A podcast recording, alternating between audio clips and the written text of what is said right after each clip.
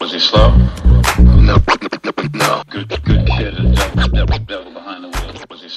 Cuando hablamos de educación, creemos pertinente señalar que en el artículo 26 de la Declaración de los Derechos Humanos considera que la misma hace referencia al derecho que todo ser humano tiene a educarse, como así también al pleno desarrollo de la personalidad humana y el fortalecimiento del respeto de los derechos humanos y libertades fundamentales.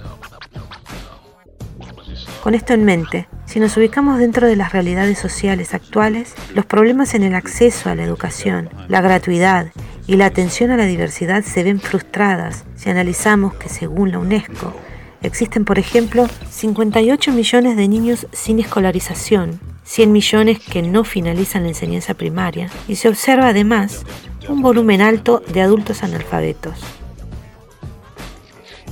Teniendo en cuenta que la educación es importante para el desarrollo y desenvolvimiento personal, podríamos plantear aquí la cuestión democratización versus mercantilización.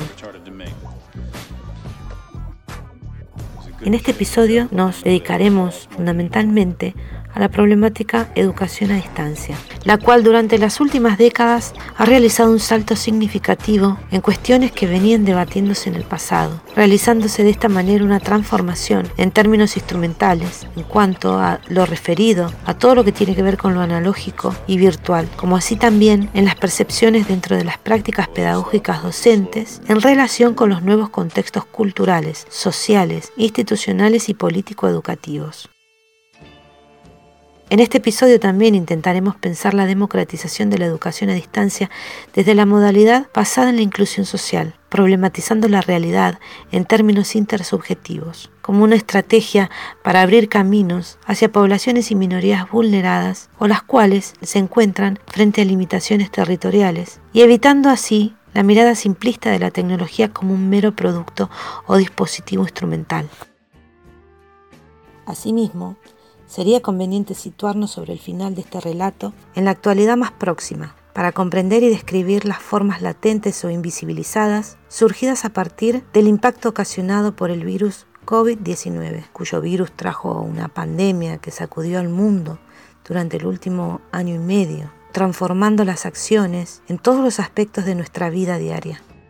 incluyendo también las que emergen y problematizan o intentan dar respuestas, en este caso, a la modalidad de educación a distancia. La irrupción de nuevas tecnologías durante las últimas décadas generó relevancia en la oferta formativa y en las instituciones con actividades realizadas en su totalidad a través de Internet. Nos detendremos aquí para reflexionar acerca de la formación educativa y el desarrollo universitario de la educación a distancia, en tanto mercantilización democratización y el rol que ocupan los actores más destacados dentro de este contexto, docentes y alumnos.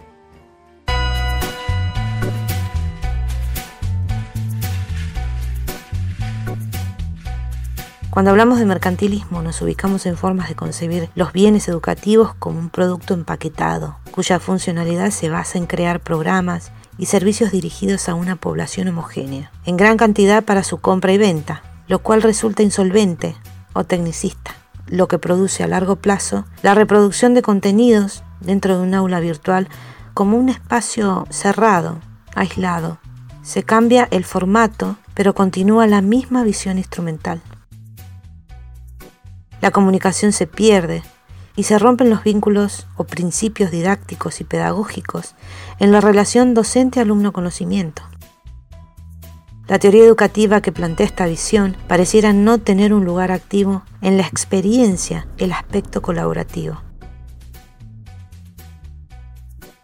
La necesidad de reconocer una educación a distancia como modalidad en continuos cambios, pero con una estructura basada en la creación de proyectos que incluyan, a partir de un análisis crítico, una realidad digital, pero didáctico-pedagógica, permitiendo la acción práctica de expertos dentro del campo educativo, y en concordancia con la actualización de contenido emergente paralelo a la utilización de formatos multimedia que contengan recursos de calidad, podría brindarnos nuevas formas de democratización del conocimiento, en este caso, la democratización de la educación a distancia. Lo que subyace es un problema de paradigmas, la pedagogía tradicional versus la pedagogía de la acción enfrentarse a retos creando políticas educativas y transformadoras que promuevan la autonomía del estudiante y consideren al docente como guía, partícipe del diseño y planificación de proyectos curriculares, como así también construir dentro de los institutos educativos ambas modalidades, ¿por qué no? podría darnos respuesta que a largo plazo indiquen una genuina transformación.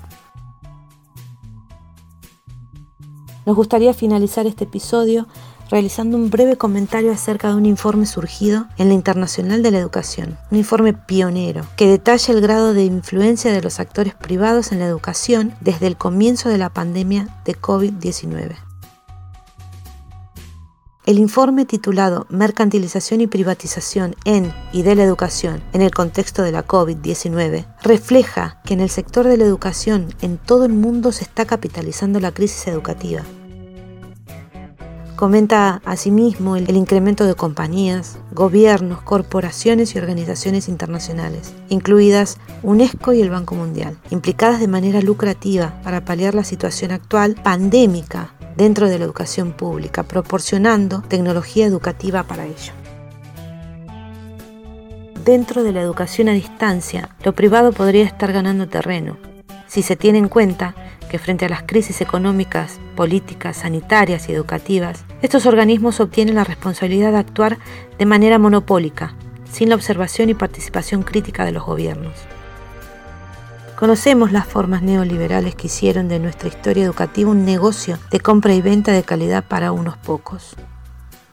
En este sentido, reinventar la educación a distancia significa el trabajo constante para la defensa de la educación pública, esto es reinventar la inclusión, proporcionar el acceso real a las minorías y evitar la toma de decisiones sin previo consenso colectivo. Creemos necesario que el debate mercantilización versus democratización se mantenga abierto, debe siempre mantenerse abierto, para el análisis y acción de las necesidades emergentes, teniendo en cuenta hoy más que nunca que es nuestro deber y nuestra responsabilidad garantizar que los gobiernos cumplan con su obligación de proporcionar una educación pública de calidad para que todos los niños y niñas disfruten de su derecho a la educación.